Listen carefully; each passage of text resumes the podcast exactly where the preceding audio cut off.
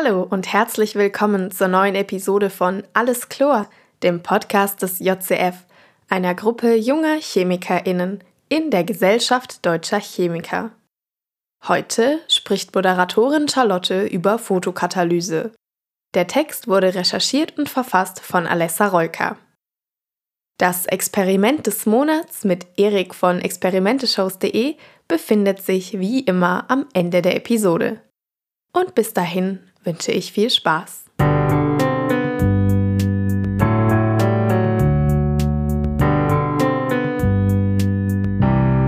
Der JCF Podcast. Für die soweit letzte Episode des Jahres und kurz bevor einige von euch ihre Feuerwerkskörper herausholen, um den Himmel in leuchtenden Farben erstrahlen zu lassen, werden wir euch heute ein ebenfalls sehr farbenfrohes Thema vorstellen das Thema der Photokatalyse.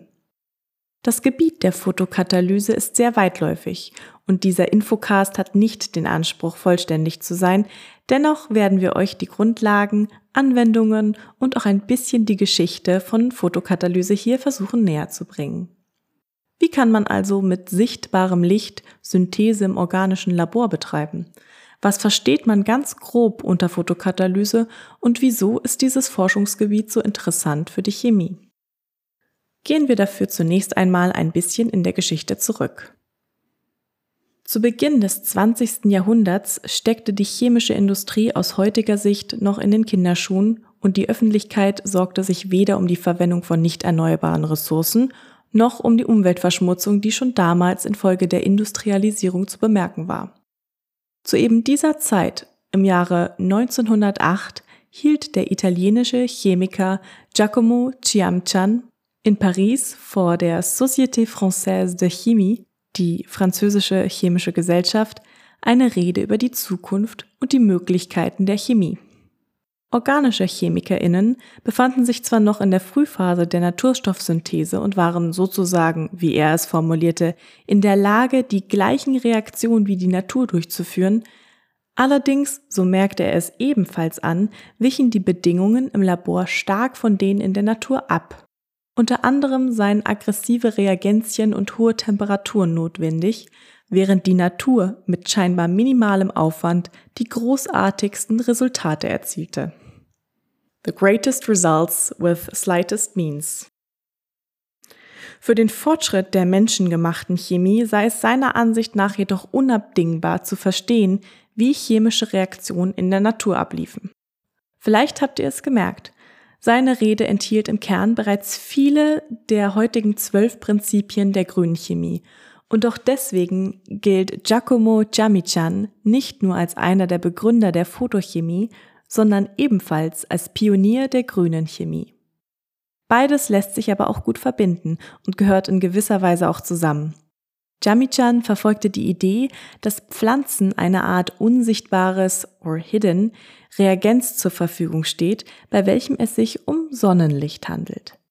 Vielleicht erinnert ihr euch ja an die Photosynthese-Episode, in der wir näher darauf eingegangen sind, wie Pflanzen Sonnenenergie in chemische Energie umwandeln. Auch Giacomo Chamichan erkannte das Potenzial dieser Umwandlung für die Menschheit und auch, welche Bedeutung es hätte, diese Wirkungsweise im Labor auszunutzen. 1912 veröffentlichte er im Journal Science einen Artikel mit dem Titel Die Photochemie der Zukunft.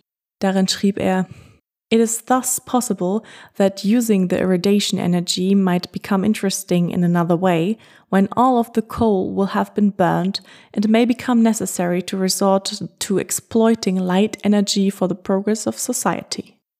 Grob übersetzt bedeutet das, dass er schon damals erkannt hatte, dass Sonnenenergie für den Fortschritt der Gesellschaft notwendig sein wird, insbesondere wenn eines Tages alle Kohle verbrannt sei.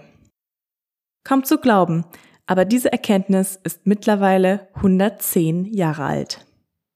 Und natürlich hatten zwischenzeitlich und auch vor Giacomo Jamichan andere ChemikerInnen, wie zum Beispiel der aus der Paterno-Büchi-Namensreaktion bekannte Emanuel Paterno, auf dem Gebiet der Photochemie Entdeckungen gemacht und aktiv Forschung betrieben. Doch erst dank Jamichans systematischen Ansätzen und seiner intensiven Forschung etablierte sich die Photochemie als wichtiges Teilgebiet der organischen Chemie. Im Anschluss an seine Rede passierte allerdings erstmal lange Zeit nichts. Bis schließlich Anfang der 2000er, also 100 Jahre nach seinem Vortrag in Paris, die Photochemie eine Renaissance erlebte. Übrigens, Anfang dieses Jahres, am 2. Januar, war der 100. Todestag von Giacomo Luigi Chamichan, dem Vater der Photochemie. Wir bringen diese Folge also ziemlich genau 101 Jahre nach seinem Tod heraus. Der Gedanke, Sonnenlicht für organische Synthese zu verwenden, ist besonders heute attraktiv. Nicht zuletzt, weil es sich bei Sonnenlicht um eine frei erhältliche, quasi unerschöpfliche Ressource handelt. In der Realität wird organische Photochemie im Syntheselabor jedoch meist mit Hilfe von LEDs realisiert und nicht mit Sonnenlicht. Nichtsdestotrotz handelt es sich dabei um eine wichtige Methode, deren milde Bedingungen insbesondere für Late-Stage-Funktionalisierungen interessant sind. Late-Stage-Funktionalisierungen sind übrigens ein relativ neuer Begriff in der organischen Synthese und bedeutet grob gesagt, dass Moleküle, die bereits sehr komplex sind, chemoselektiv in ein Analogon überführt werden, ohne dass dabei vorher weitere komplizierte funktionellen Gruppen genutzt oder eingeführt werden müssen. Es ergeben sich aber auch neue Reaktionswege, die thermisch oft nicht zugänglich sind oder ansonsten extreme Reaktionsbedingungen oder Reagenzien erfordern würden. Gehen wir doch jetzt ein bisschen näher auf die physikalischen Grundlagen ein und was bisher bekannt ist. Beschränken wir uns einmal auf die Photokatalyse, die mit sichtbarem Licht im Kontext der organischen Synthese abläuft. Also der Katalyse, bei der die Anregungsenergie in Form von Licht mit einem geeigneten Photokatalysator kombiniert wird. Der sichtbare Bereich des Lichtspektrums reicht von einer Wellenlänge von circa 400 Nanometern, also violett, bis circa 700 Nanometer, welches wir als rot wahrnehmen. Aber halt! Ist das Licht nicht der eigentliche Katalysator oder habe ich gerade Licht- und Photokatalysator gesagt? Wieso braucht man überhaupt einen Katalysator und warum kann man nicht direkt einfach Tageslicht verwenden? Nun, die meisten organischen Verbindungen sind farblos, absorbieren also nicht im sichtbaren Bereich des Spektrums. Energiereicheres Licht, zum Beispiel aus dem nicht sichtbaren UV-Bereich, könnte zwar einige farblose Moleküle direkt anregen, jedoch werden bei so hohen Energien viele Reaktionen gleichzeitig ausgelöst. An Selektivität ist da nicht mehr zu denken und es würde alles einfach nur irgendwie und ganz unkontrolliert reagieren. Um dieses Problem zu umgehen und um auch mit sichtbarem Licht Fotoreaktionen auslösen zu können, werden Fotokatalysatoren verwendet. In kleinen bzw. wie der Name sagt, katalytischen Mengen zugesetzt, absorbieren sie Licht einer bestimmten Wellenlänge und sind in der Lage, chemische Reaktionen einzuleiten. Durch sie kann man dann auch sehr viel besser kontrollieren, welche Reaktion nun eigentlich wo ablaufen soll. Für die Photokatalyse müssen wir also wissen, wie finde ich einen guten Katalysator und wie reagiert Licht mit Molekülen eigentlich genau. Was braucht unser Katalysator nun, um als Photokatalysator in Frage zu kommen? Ein sehr großer Anteil der Photokatalysatoren, die in der organischen Synthesechemie verwendet werden, basiert auf metallorganischen Komplexen, also einem zentralen Metall und organischen Liganden. Die Zentralatome bestehen sehr häufig aus einem Ruthenium- oder Iridiumzentrum, aber auch zum Beispiel Kupferkomplexe kommen in Frage. Grundsätzlich muss ein geeigneter Photokatalysator folgende Eigenschaften und Anforderungen erfüllen. Erstens. Er muss gut im sichtbaren Bereich absorbieren. Und daher sind Photokatalysatoren auch so schön farbig. Zweitens. Er muss eine hohe chemische Stabilität aufweisen und eine ausreichend lange Lebensdauer im angeregten Zustand besitzen. Metallorganische Komplexe erfüllen diese Anforderung wegen des Metal-to-Ligand Charge Transfer, kurz MLCT, beziehungsweise zu Deutsch Metall-Ligand-Ladungstransfers. Die Anforderung macht die Suche nach organischen Alternativen auch ziemlich knifflig. Drittens. Außerdem muss der Photokatalysator im angeregten Zustand über geeignete Redoxpotentiale oder eine ausreichend hohe Triplet-Energie verfügen, um damit die gewünschten chemischen Reaktionen initiieren zu können. Darauf, also auf die Redoxpotenziale und die hohe Triplet-Energie, werden wir nachher nochmal kurz eingehen. Besonders frühere Publikationen griffen auf metallbasierte Komplexe zurück, die zwar effektiv waren, aber doch einige Nachteile mit sich zogen. Zum einen sind vor allem iridiumbasierte Katalysatoren sehr kostspielig. Zum anderen ist es aus umwelttechnischen Aspekten erstrebenswert, Iridium- und Rutheniumbasierte Katalysatoren zu vermeiden. Und genau das will die Photokatalyse ja auch umgehen. Aktuelle Forschung ist deshalb kontinuierlich auf der Suche nach organischen Alternativen, also welche ohne Metall. Weit vorne liegen hierbei aromatische Donor-Akzeptorsysteme mit Dicyanoarenen als Akzeptor und Carbazoleinheiten als Donor.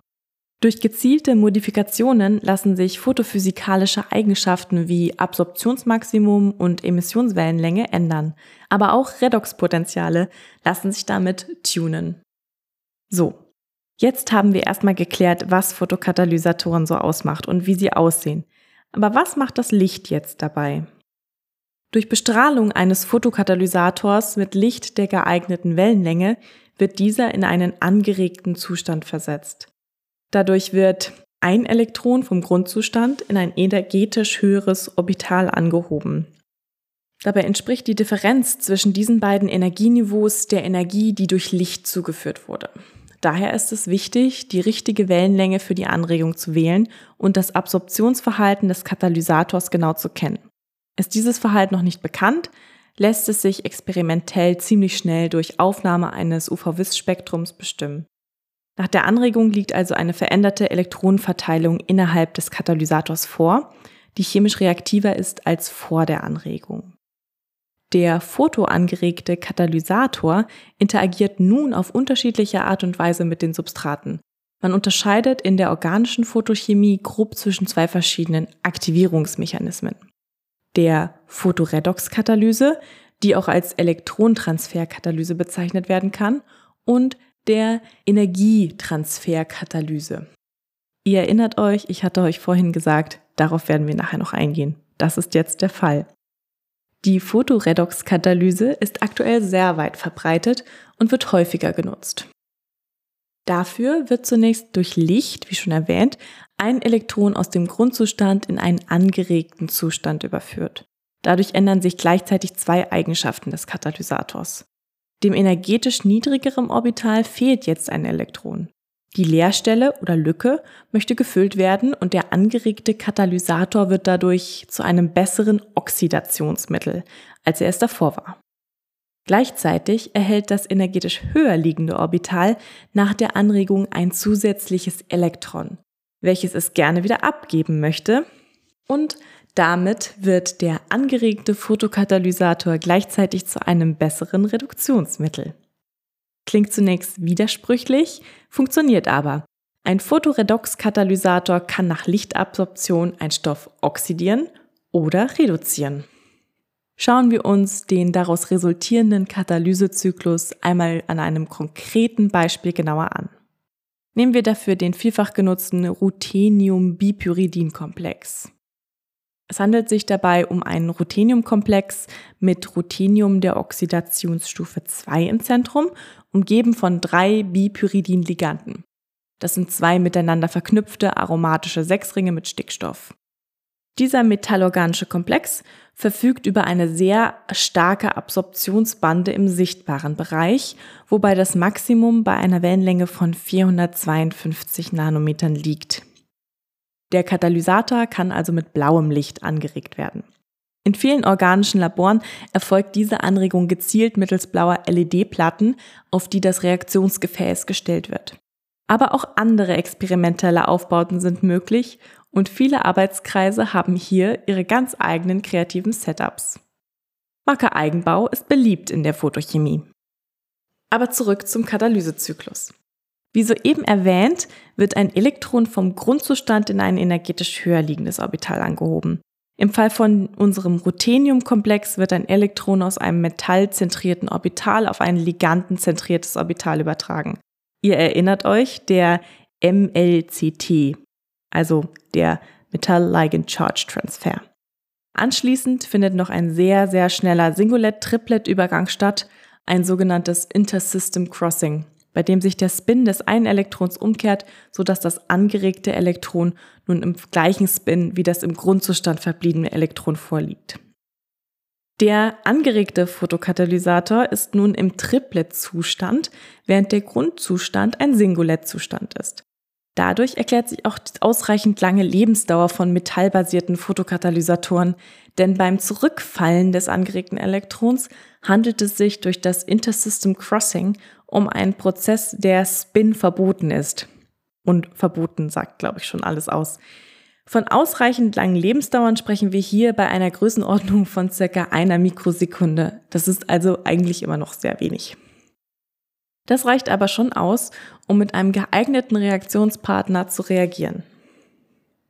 Diese Wechselwirkung mit einem Reaktionspartner kann dann auf zwei Wegen ablaufen. Der angeregte Zustand des Fotokatalysators entzieht einem Substrat wieder ein Elektron und oxidiert es damit oder es gibt halt ein Elektron wieder ab und reduziert das Substrat. Wir erinnern uns, er kann als Oxidationsmittel oder Reduktionsmittel gleichzeitig wirken. Das Substrat liegt nun als Radikal vor. Es hat ja schließlich ein Elektron bekommen oder abgegeben und kann anschließend durch eine radikalische Reaktion weiter zu einem Anion oder Kation umgesetzt werden. Um den Katalysezyklus nun zu schließen, muss der Photokatalysator noch regeneriert werden. Dafür werden oftmals sogenannte Opferreagenzien eingesetzt, um dem Katalysator wieder zur korrekten Elektronenanzahl zu verhelfen. Typischerweise sind das etwa Amine als Opferelektrondonoren und Luftsauerstoff als Opferelektronenakzeptor. Besonders erstrebenswert sind allerdings photokatalytische Zyklen, die ohne Opferreagenzien auskommen und in sich geschlossen sind. Sie heißen dann redoxneutral. Was passiert bei der zweiten Möglichkeit, die nach einer Anregung der Elektronen im Katalysator ablaufen kann? Gerade haben wir besprochen, was bei einem Elektronentransfer passiert. Doch wie sieht das Ganze bei einem Energietransfer aus? Die Energietransferkatalyse hat sich in den letzten Jahren zu einer wichtigen Methode entwickelt und ist der Inhalt vieler aktueller Publikationen. Da hierbei Energie übertragen wird, findet keine Reduktion oder Oxidation des Photokatalysators statt. Deshalb bedarf es auch keiner Opferreagenzien für die Regenerierung des Katalysators. Im Zusammenhang mit der Energietransferkatalyse spricht man übrigens auch häufig von Photosensibilisatoren. Gehen wir etwas mehr ins Detail. Direkt nach der Anregung mit sichtbarem Licht und einem Intersystem Crossing Prozess liegt der Photokatalysator wie zuvor auch im angeregten Triplet-Zustand vor. Bis dahin ist alles klar und die beiden Mechanismen unterscheiden sich also noch nicht. Die Unterscheidung erfolgt dann erst im nächsten Schritt, wenn wir uns die Wechselwirkung mit einem Substrat anschauen. Denn jetzt wird nicht ein Elektron auf das Substrat übertragen oder vom Substrat entfernt, sondern der Katalysator überträgt seine Triplet-Energie auf einen Reaktionspartner.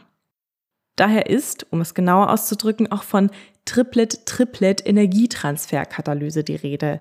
Diese Übertragung der Energie erfolgt via einem Dexter-Energietransfer, auf den wir aber jetzt nicht weiter eingehen wollen. Damit der Katalysator in der Lage ist, seine Triplet-Energie erfolgreich auf ein Substrat zu übertragen, muss, allgemein formuliert, vor allem eine Bedingung erfüllt sein. Die Triplet-Energie des Katalysators muss über, also höher, der Triplet-Energie des Substrats liegen. Also energetisch wieder runtersinken, wenn es übertragen wird. Nachdem die Triplet-Energie vom angeregten Photokatalysator auf das Substrat übertragen wurde, liegt jetzt das Substrat im angeregten Zustand vor und der Katalysator befindet sich wieder im Grundzustand und konnte so den spinverbotenen Elektronenrückfall ganz sneaky einfach umgehen. Das nun angeregte Substrat, also zuerst war der Photokatalysator angeregt, der hat seine Energie übertragen, ist wieder in den Grundzustand zurückgefallen und hat das Substrat angeregt. Und das nun angeregte Substrat ist fähig, unterschiedliche Reaktionen einzugehen, wie zum Beispiel eine 2 plus 2 Zykloaddition mit einem inter- oder intramolekularen Reaktionspartner im Grundzustand. Dieser Reaktionstyp ist interessant, weil er innerhalb eines Schrittes oftmals zu komplexen polyzyklischen Molekülen führt, die auf anderem Wege nur sehr schwach oder sehr schwer hergestellt werden können. Und damit haben wir bereits eine Anwendung der Photokatalyse besprochen. Neben der Zykloaddition, der Dehalogenierung und Dekarboxylierung ist Photokatalyse in der organischen Synthese oft die mildere Variante zu bereits bestehenden Methoden.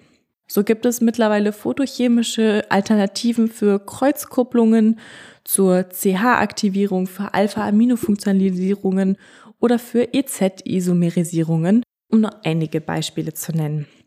Photochemie wird typischerweise bei Raumtemperatur durchgeführt, verzichtet in vielen Fällen auf stöchiometrische Reagenzien und ist somit kompatibel mit vielen funktionellen Gruppen. Auch ist Photochemie oftmals komplementär zu thermischen Reaktionen. Durch die geänderte Orbitalbesetzung führt die Photochemie bei perizyklischen Reaktionen dazu, dass auf einmal ganz andere Orbitale miteinander wechselwirken, als es bei einer thermischen Reaktion der Fall wäre. Auch wenn es in den vergangenen Jahren rasante Fortschritte gegeben hat, gibt es noch einige Herausforderungen. So ist aufgrund der reaktiven Natur der angeregten Zustände, zum Beispiel enantioselektive Photokatalyse, bisher nur wenig erforscht. Dass sich die pharmazeutische Industrie aber zunehmend für die Photochemie interessiert und in diese investiert, zeigt jedoch, welches enorme Potenzial in diesem Forschungsgebiet steckt. Und ich hoffe, und leider kann ich mir dieses Wortspiel nicht verkneifen, dass einigen von euch nach diesem Infocast ein Licht aufgegangen ist. Danke, Charlotte, für den spannenden Infocast. Nun übergebe ich zurück zu dir und Erik für das Experiment des Monats. So, und nachdem ich euch jetzt ganz viel über die Fotokatalyse erzählt habe, hoffe ich, dass Erik mir immer trotzdem noch was beibringt, was ich noch nicht weiß, weil es jedes Mal so ist. Und ich freue mich, er hat auch schon was vorbereitet, er hat irgendwas da auf dem Tisch stehen, sehe ich schon. Hallo Erik. Ja, hallo Charlotte. Ja, ähm, ich finde, wir lernen immer sehr beide, beide hier immer sehr schön und sehr viel. Ähm, sehr interessante Folge zur Fotokatalyse und da kann ich es mir natürlich nicht nehmen lassen, auch ein Experiment dazu zu machen. Zur Fotokatalyse jetzt selbst nicht. Katalyse haben wir sogar als Experiment schon mal gehabt. Äh, ich erinnere da an die chemischen Glühwürmchen. Ähm, ich habe mir überlegt, ähm, das Laborexperiment ist angelehnt an die ersten beiden Silben des Themas, also Foto. Und da würde ich vom allgemeinen Sprachbrauch her jetzt an die Fotografie denken. Also mhm. der Versuch, ein reales Bild, wie wir das mit unseren eigenen Augen sehen können, irgendwie in einem Medium, Papier, Silber oder irgendwie ähnlichem abzulichten. Und ähm, die ersten Versuche, irgendwas abzubilden, waren gar nicht so einfach, weil die dafür genutzten photosensitiven Substanzen, ne, man kennt das ja mit Silber, Bromid oder äh, ähnlichen Sachen, zu Beginn gar nicht so sensitiv waren. Also die waren gar nicht so empfindlich, wie man das gerne gehabt hätte. Und ähm, deswegen waren die ersten Fotografien echt harte Geduldsproben. Hast du eine Idee, warum? Naja, weil die Belichtungszeiten wahrscheinlich dementsprechend relativ lang waren. Ja. Du wirst mir gleich verraten, wie lange die erste Fotografie war, so wie ich dich kenne. Ähm, ja, also ich müsste überlegen. Ich glaube, äh, das erste war nicht mit Silber, sondern es war irgendwie sowas, ähm, muss ich jetzt aus dem Stegreif sagen, aber irgendwas mit Zink und Asphalt oder sowas, so eine ganz komische Mischung. Ähm, und ich glaube, das erste richtige Foto, was aufgenommen wurde, das hat acht Stunden Belichtungszeit gebraucht. Oh Gott, aber dann war das hoffentlich eine Landschaft. Ja, genau, war irgendwie eine Häuserszene oder so, glaube ich, bin mir gar nicht sicher. Ähm, also das brauchte damals schon sehr, sehr lange. Ähm, aber auch später, als dann die ersten äh, Fotoapparate sozusagen ne, mit diesen Silberplatten etc. und auch die Daguerreotypie oder die Cyanotopie, das sind verschiedene Verfahren, aufkam, da, da war das schon mehr als so eine Sekunde, ja, oder als so eine halbe Sekunde, was vielleicht ja heute bei schon fast zu den relativ langen Belichtungszeiten zählt. Und das heißt, man musste da verdammt lange vorsitzen. Und manchmal sieht man das auf so alten Aufnahmen noch, ähm, vor allem bei Kleinkindern.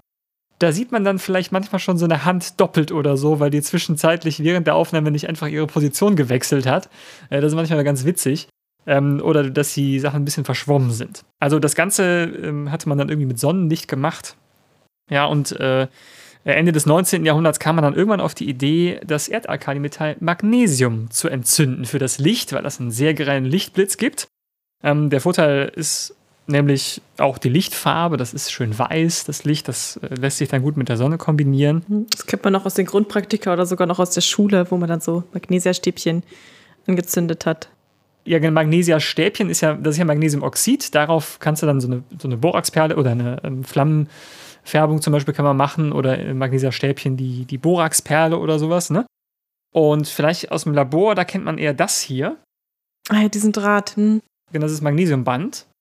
Und das ist ja schon relativ dick, ne? Das ist ja jetzt nicht wie so ein einfacher Draht. Das ist jetzt kein, kein Kupferkäbelchen oder so. Und tatsächlich wurde das in den ähm, Fotoapparaten der, der früheren Zeit dann ähm, mit so kleinen Birnchen gemacht. Ich kann dir mal zeigen, wie das aussah. Das waren dann solche Folien, Magnesiumfolien oder Drähte, ganz fein. Und die hat man dann über Strom eben äh, zum Blitzen gebracht. Das waren aber sehr feine. Lass mich das ganz kurz mal beschreiben. Also ich sehe jetzt tatsächlich zwei Glühbirnen. Das ist so ein relativ altes Foto. Links ist so eine Glühbirne, wo dann so eine Folie drin ist. Das ist wahrscheinlich so eine Magnesiumfolie. Ja. Und rechts ist das halt einfach eine normale, in Anführungsstrichen, Glühbirne, wo so zwei Drähtchen direkt gegenüber liegen. Das sind dann wahrscheinlich dann die Zünddrähte, wenn ich mich genau. nicht täusche. Und ähm, da ist dann keine Folie mehr drin. Nee, was äh, aber relativ schwer zu erkennen ist, ist, das ist so ein ganz feines, ja, so eine Art Schwamm. Ne? So ganz feindrähtiges, also wie so eine Art Wolle, die da drin ist. So ganz mit ganz dünnen Drähten. Und das waren sozusagen die frühen Blitzlichtbirnen. Glühbirne wäre natürlich hier, hat natürlich nichts geglüht. Also es waren wirklich Blitzlichter eigentlich. Und die wurden dann eben durch Strom gezündet. Und ich habe solche Glühbirnen, oder Entschuldigung, jetzt sage ich auch schon Glühbirnen, nicht diese, diese Blitzbirnen habe ich jetzt nicht, aber ähm, ich habe mir gedacht, wir bauen sowas einfach mal nach und wir nehmen dazu den Magnesiumdraht, den wir aus dem Labor kennen. Zum Beispiel kann man ja daraus Schnipsel machen und dann so eine Grignard-Reaktion machen oder so, ne? Ähm, aber wir nehmen jetzt wirklich diesen dicken, relativ dicken Magnesiumdraht und spannen den mal in eine Apparatur ein. Diese Apparatur, die steht hier, äh, hier vorne. Und du siehst hier diese zwei schwarzen Dinger, das sind eigentlich nichts anderes als zwei Isolatoren. Mhm. Und diesen Draht spanne ich jetzt mal gerade hier kurz ein.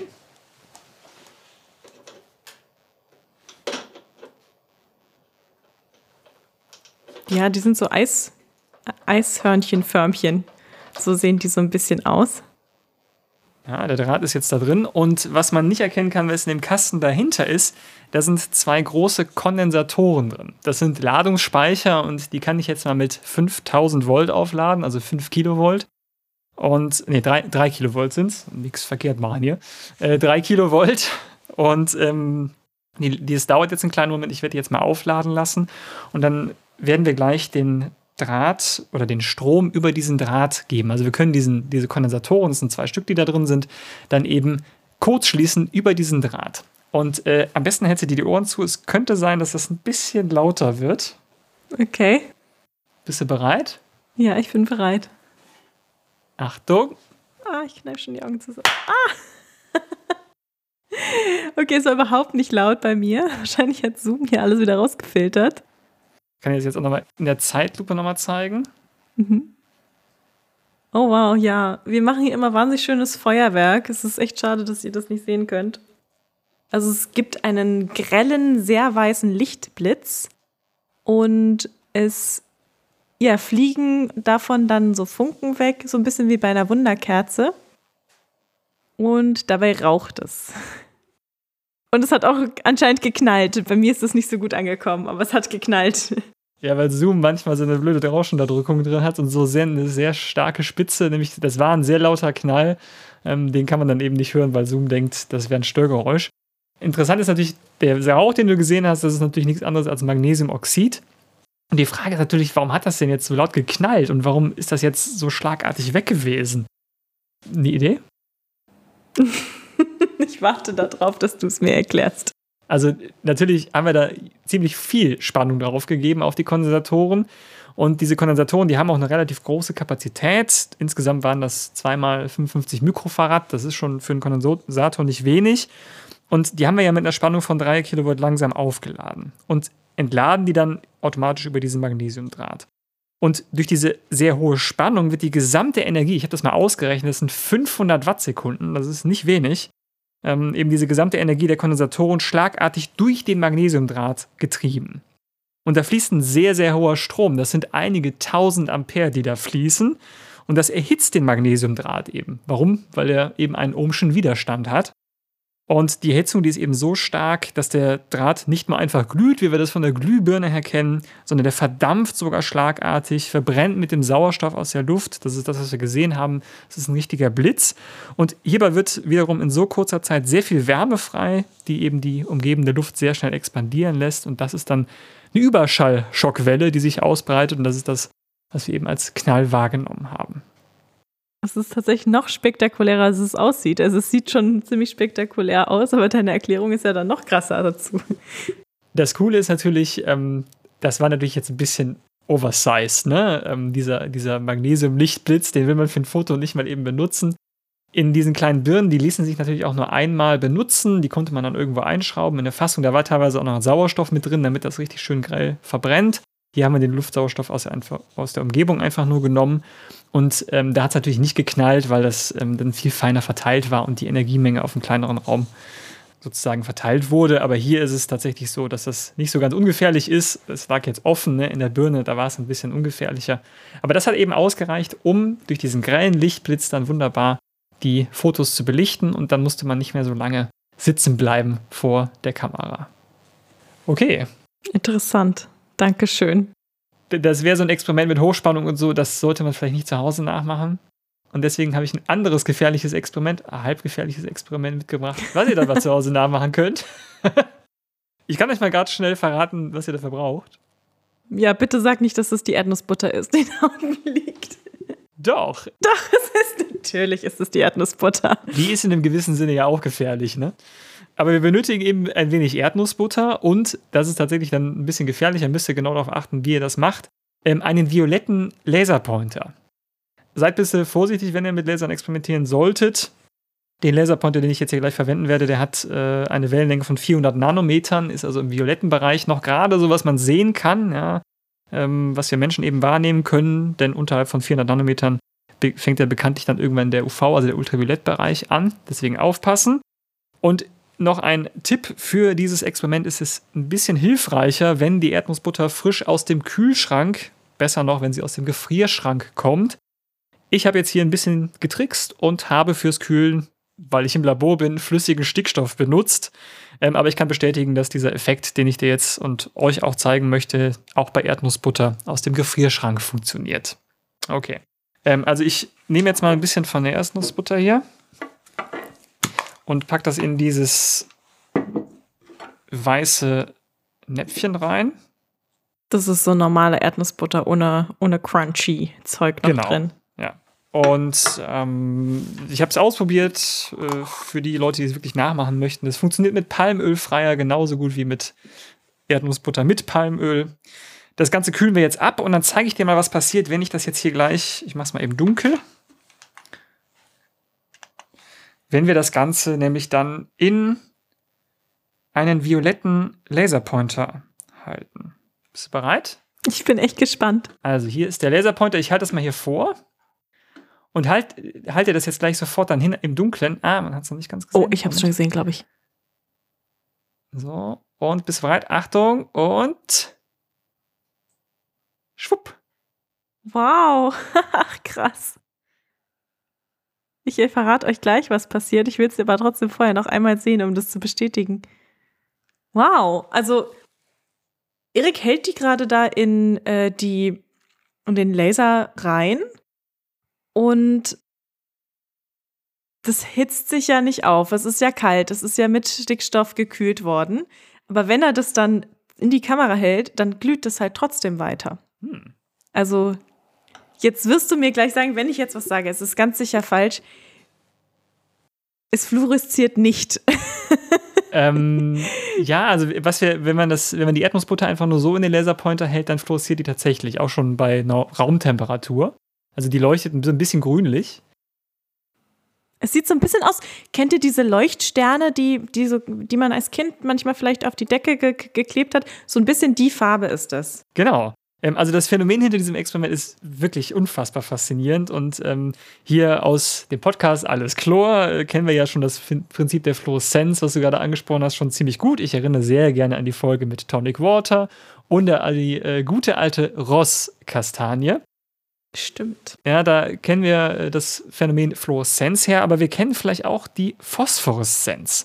Also vereinfacht gesagt, das Nachleuchten von Stoffen, sehr vereinfacht gesagt. Und das ist ja das, was du gerade angesprochen hast, ne? wenn diesen äh, kleinen Klebeleuchtsternen, die man schon mal im Kinderzimmer irgendwie an der Decke hängen hat oder hatte.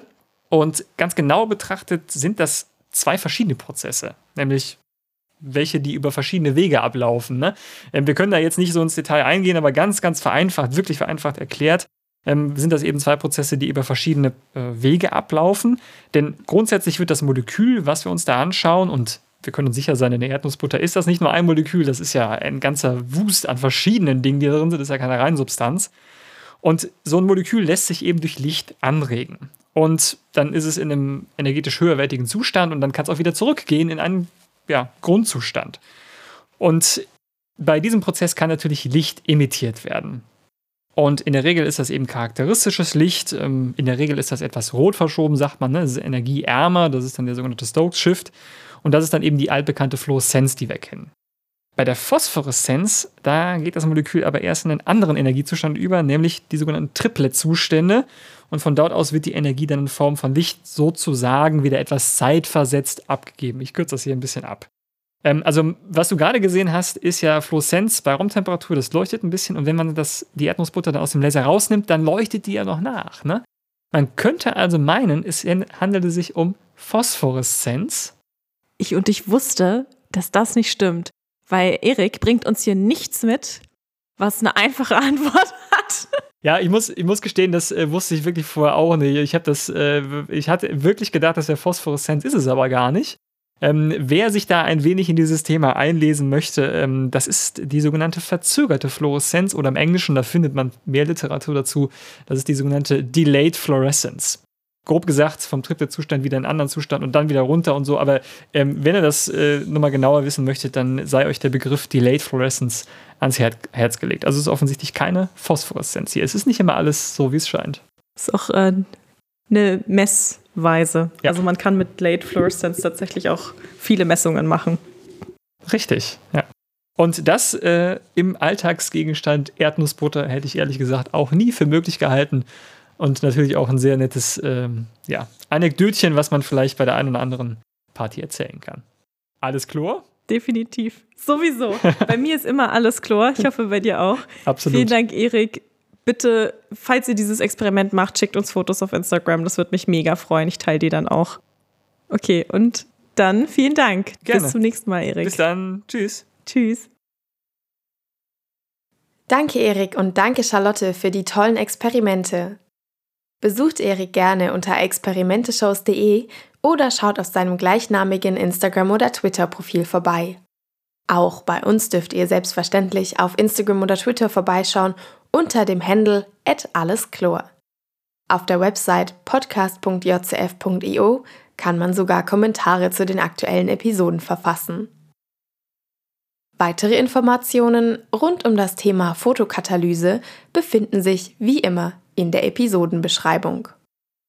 Und die nächste Episode wird euch zum Strahlen bringen. Ihr seid gespannt? Ich auch.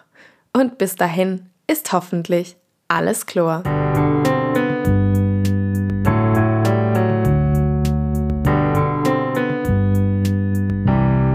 Der JCF Podcast.